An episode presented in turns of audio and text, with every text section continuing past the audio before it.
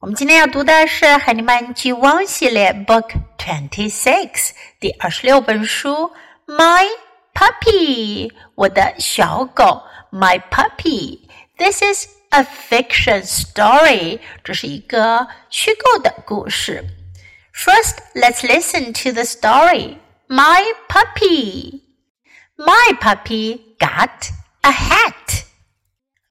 My puppy got a shoe. My puppy got a sock. My puppy got a bear. My puppy got a ball. My puppy got a mitten. My puppy got a blanket. My puppy got me.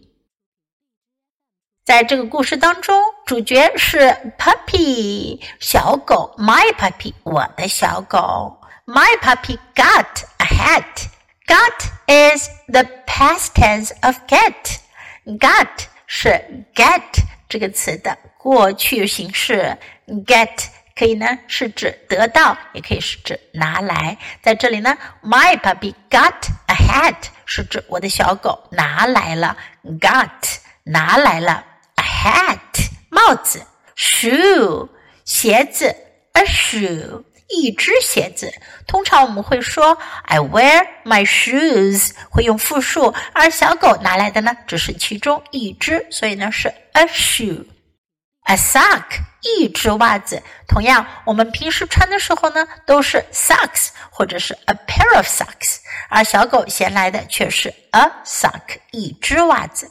A bear 一只熊，a teddy bear 一只玩具熊，a ball 球一个球，a ball，a mitten 一只手套。We always wear two mittens，我们总是会戴两只手套。小狗拿来的是 a mitten 一只手套，a blanket 一条毯子，blanket 毯子。 My puppy got me，我的小狗抓到我了。在这里呢，got 的意思呢可以是指抓到它了。如果你跟小朋友一起玩捉人游戏，而别人抓到你，你可以说 You got me，你抓到我了。You got me. Okay, now let's read the book together, sentence by sentence.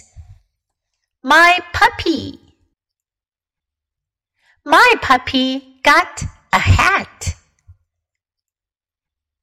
My puppy got a shoe.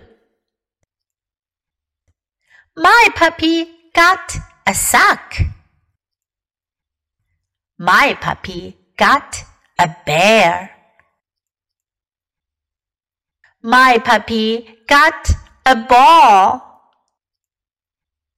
My puppy got a mitten. My puppy got a blanket. My puppy got me. OK，今天的绘本我们就读到这里。Until next time, goodbye.